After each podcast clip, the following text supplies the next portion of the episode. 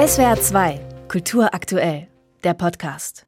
SWR 2 am Morgen. Stellen Sie sich eine Feministin vor. Ja, der eine oder die andere wird in Gedanken jetzt eine lila Latzhose anziehen, aber in den meisten Köpfen sind die Klischees ja verschwunden. Feministinnen können jung oder alt sein, mit langen oder kurzen Haaren, mit lackierten Fingernägeln oder mit Achselhaaren.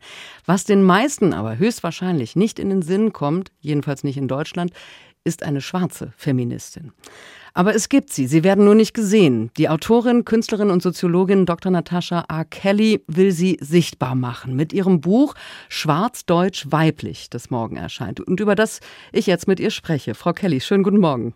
Ja, guten Morgen, hallo. Schwarze Frauen werden häufig von der feministischen Theorie ausgeschlossen, schreiben Sie in Ihrem Buch, also von Feministinnen selbst, von weißen Feministinnen. Woran machen Sie das fest? Glaube, dass das unterschiedliche Gründe hat. Also zum einen wird ja Frau als sehr homogene Kategorie betrachtet, als wären alle Frauen gleich und müssten alle dieselben Ziele verfolgen. Ähm, und der zweite Punkt wäre, dass auch Gender als Kategorie vorgeschoben wird, was sich nicht mit anderen Kategorien verwebt. Und das, glaube ich, ist das wesentliche Problem eigentlich. Aber wie äußert sich das tatsächlich in der Realität? Dass weiße Feministinnen Schwarze nicht mitdenken? Ich glaube, das Problem liegt ja schon an dem Mitdenken. Dass es ja immer ähm, insgesamt problematisch ist, wenn etwas mitgedacht wird, was sowieso unser Ausgangspunkt ist. Wenn wir uns beispielsweise das Konzept von Intersektionalität angucken, wo sich eben Kategorien Race und Gender überschneiden, dieser Punkt ist ja der Ausgangspunkt der schwarzen feministischen Theorie, also sprich nichts, was wir je mitdenken mussten, sondern was immer unser Ausgangspunkt war. Wenn wir aber nun in Kontexten hineinkommen, wo es dann heißt, andere müssen mitgedacht werden, ist es für uns sehr schwierig zu folgen, weil das ja Bestandteil unserer Architektur ist, sage ich jetzt mal, als schwarze Feministinnen. Und da beginnt ja schon im Prinzip ein wesentlicher Unterschied den wir haben. Denn schwarze Feministinnen von Grund auf denken alle mit. Und weiße Feministinnen müssen überhaupt erst lernen, andere mitzudenken. Woher kommt das, dass der Feminismus in Deutschland so exklusiv ist? Weil Deutschland sich allgemein als weiß imaginiert und auch die Frauenbewegung sich als weiß imaginiert und alle anderen sozusagen von außen kommen. Aber in meinem neuen Buch ähm, belege ich ja, dass wir schon immer hier waren. Ich umspanne 400 Jahre deutsche Geschichte aus einer schwarzen feministischen Perspektive, was eben belegt, dass wir immer hier waren und letzten Endes unsichtbar gemacht werden. Also wir sind ja nicht von außen gekommen. Nicht wir alle haben Migrationsgeschichten. Und diese Kontinuität ist es wichtig, sichtbar zu machen. Das ist ja ein anderer Ansatz, wenn ich weiß, dass ähm, ich sage jetzt mal, Julius Caesar schon schwarze Soldaten in seine Kolonien hatte und eigentlich schwarze Menschen seit jeher Europa mitgestaltet haben oder ob ich die Vorstellung habe, dass wir von außen in etwas hineindringen. Sie werden in Ihrem Buch sehr persönlich. Sie erzählen Ihre Geschichte, wie Sie als Kind einer jamaikanischen Mutter und eines britischen Stiefvaters nach Deutschland gekommen sind, wie Sie den Alltagsrassismus kennengelernt haben und sich dagegen durchgesetzt haben. Warum diese persönliche Perspektive? Warum ist es wichtig, dass die Geschichten von schwarzen Feministinnen in Deutschland erzählt werden, dass sie gesehen werden?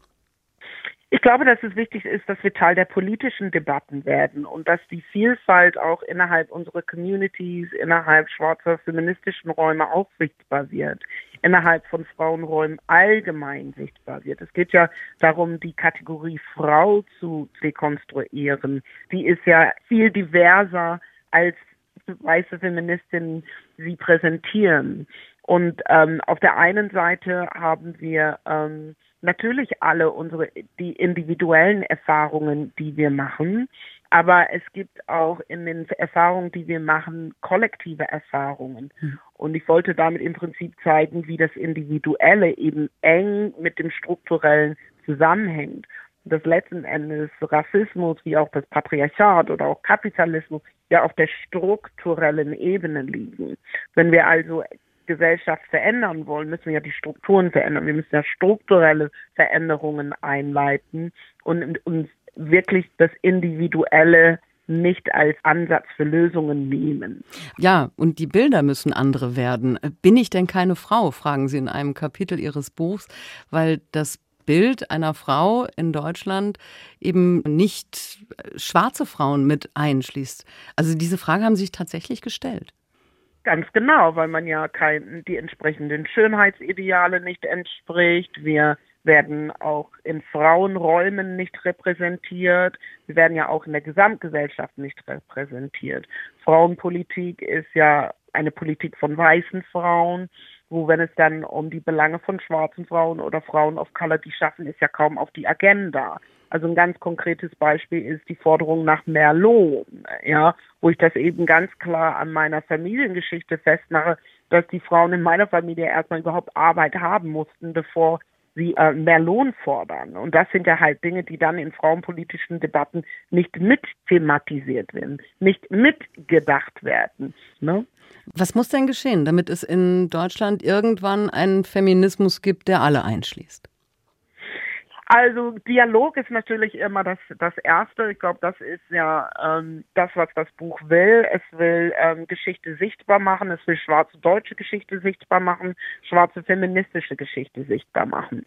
Das ist das eine. Aber dieses Wissen, was da drin steckt, muss ja auch strukturiert, also institutionalisiert werden. Das ist ja auch eine langzeitige Forderung der schwarzen Community, dass es beispielsweise Black Studies gibt, dass diese Dinge auch ähm, ihren Weg in die Gesellschaft finden, dass sie verankert werden, dass sie in Schulbüchern erscheinen, dass sie Teil des Studiums werden, dass es Verbreitung findet und dadurch auch eine Form der Normalisierung stattfindet. Ne? Und das ist in der Gesamtgesellschaft genauso wie auch in Frauenräumen ja der Fall. Ne? Also ich will ja nicht, dass andere Frauen für mich sprechen, sondern ich will ja, dass meine eigene Stimme gehört wird.